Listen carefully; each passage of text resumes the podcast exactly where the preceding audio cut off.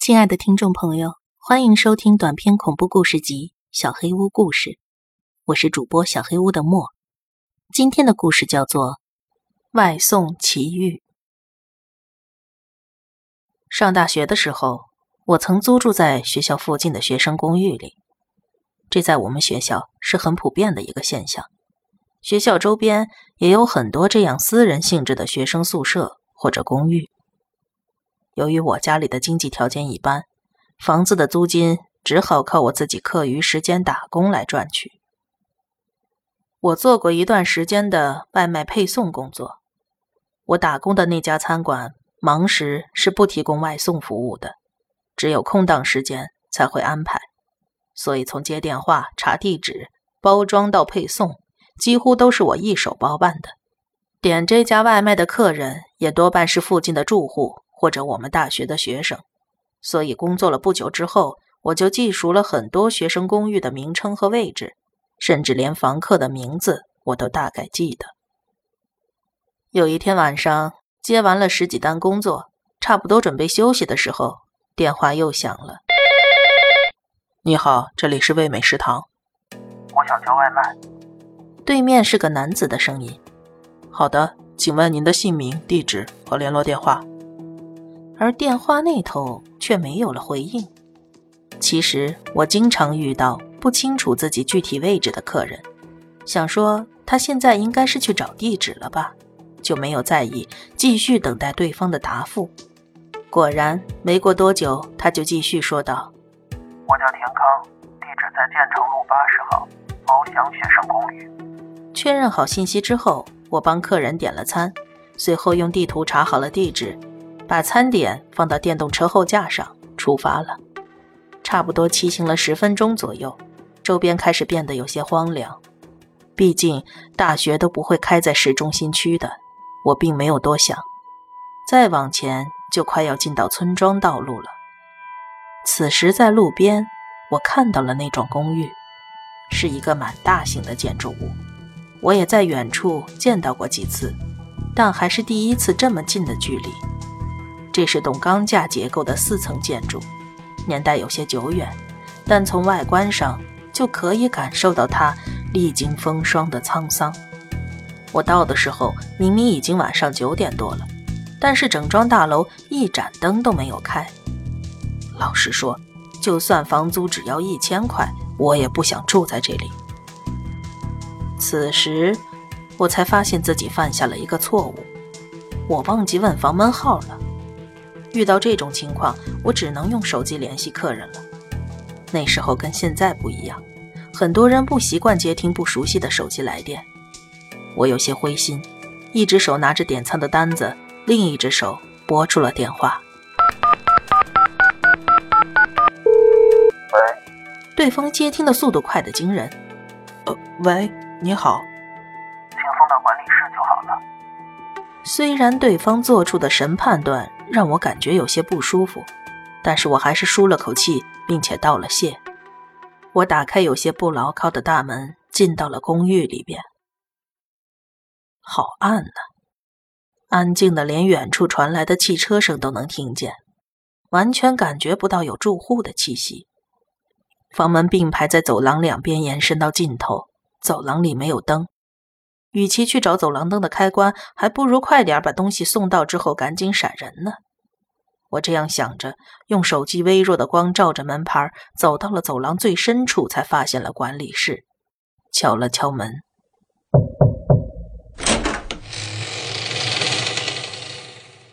房间里透出的光线照亮了走廊，一个瘦巴巴的男人探出半个身子：“这么晚还麻烦你，真抱歉。”明亮的灯光和对方礼貌的态度让我安下心来，甚至还从容的开了个玩笑：“哎，这里实在是太暗了，走到里头还觉得挺吓人的。”放下外卖，收了钱之后，我没有任何停留，便离开了那里，回到了餐馆。十点钟闭店的时候，我和店长照旧的一边闲聊一边打扫，然后结算当天的营业额。我一边对照订单，一边用计算器统计，结果少了一百二十九块。如果只是少了十几二十块，我还可以偷偷用自己的钱补上。但是这个差额太大了。在旁边看着我算钱的店长问道：“你再好好想想，是不是掉路上了？难道是外送回来的路上我把钱丢了吗？”我又确认了一下外送的订单，马上就找到了答案。只有那间公寓的订单完全符合差额。我告诉店长，可能是我从翱翔公寓回来的时候不小心把钱弄丢了。结果，他更加疑惑地看着我：“你是不是把公寓名字搞错了？再去查一次。”虽然不清楚店长的用意何在，我还是掏出手机，打开电子地图，把公寓的位置指给他看。店长看到之后，拿出了记着所有学生公寓地址和房东的电话本，一边翻看一边嘟嘟囔囔着什么。结果那天我并没有遭到责备，店长也没有让我掏钱补偿。吃过员工餐之后，我就回到了自己的公寓。几天以后。店长突然告诉我：“要是那个叫田康的再打电话过来，你就婉转一点拒绝他。”我知道，对待恶作剧电话或者很无理取闹的客人才会采取这种应对方式，就问店长原因。店长叹了口气：“那你听了之后，可别害怕呀。”然后他点上了一根烟，说了起来：“那个学生公寓的房东。”五六年前，曾经是店里的常客，可能是这个原因，住在那里的学生们也很爱在这里点餐。但是后来，房东得了什么重病去世了，那个学生公寓也跟着倒闭了。这几年的经济形势来看，学生公寓倒闭也很正常。前几天，你说去那个公寓送外卖。我还以为房东的亲戚恢复经营了呢，所以昨天中午我就过去看了看。可是那个公寓还是一片荒废，怎么看都不像有人住在里头。我就觉得肯定是你搞错了，准备直接回来。这时候我就听到管理室里传出来一个阴森的声音。请进！我吓了一跳，当场就傻在那儿了。里头又传来一声“请进”。我虽然很害怕，但毕竟是大白天的，我就打开门往里看。房间四周都腐朽不堪了，到处都是蜘蛛网和霉斑。我叫了好几声都没有人回应，但是最后。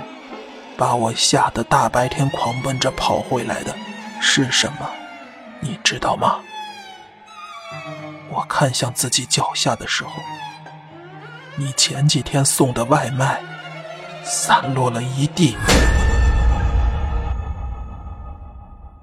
我不想再探究下去，不管是鬼还是别的什么。